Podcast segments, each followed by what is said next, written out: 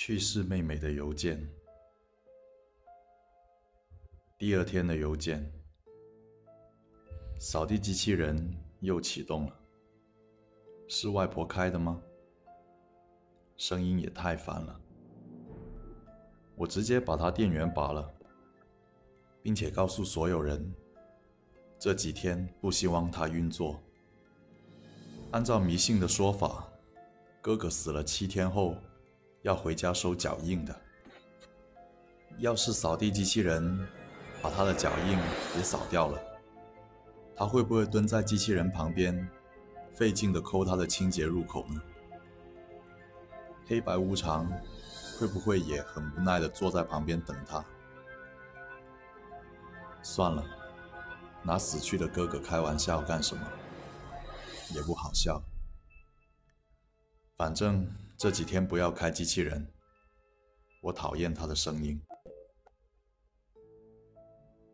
妹妹导师从扫地机器人买回来的第一天，就明确说过不喜欢它，嫌吵，却还不得不让他们进入自己的房间。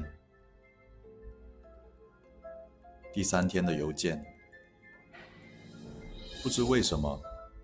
烦躁的情绪一直按耐不下来，心脏一直跳得很快，很难受。是因为昨天拿哥哥收脚印开了玩笑吗？对不起，哥哥。爸妈要我帮忙收拾哥哥的遗物，我翻箱倒柜，居然找到了一个美少女手办，无语。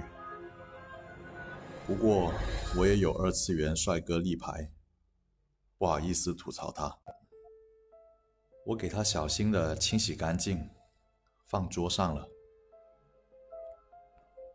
我确实有个美少女手办，可是拜托，谁能拒绝静音铃？到此为止，没有出现什么“哥哥你看得见吧？我恨你，是那个女人害死了我。”之类的狂躁女鬼发言，也没有出现“这是灵异主题综艺的恶作剧啊，吓到了吗？”之类的字眼。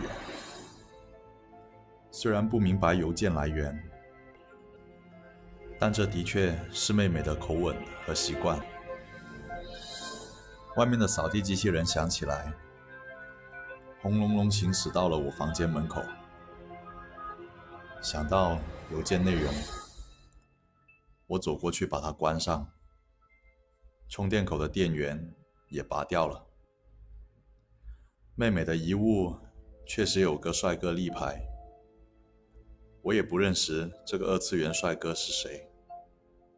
他很少给我分享这方面的事。我也学着邮件里的描述那样，把立牌清洗了一遍。放在妹妹书桌上。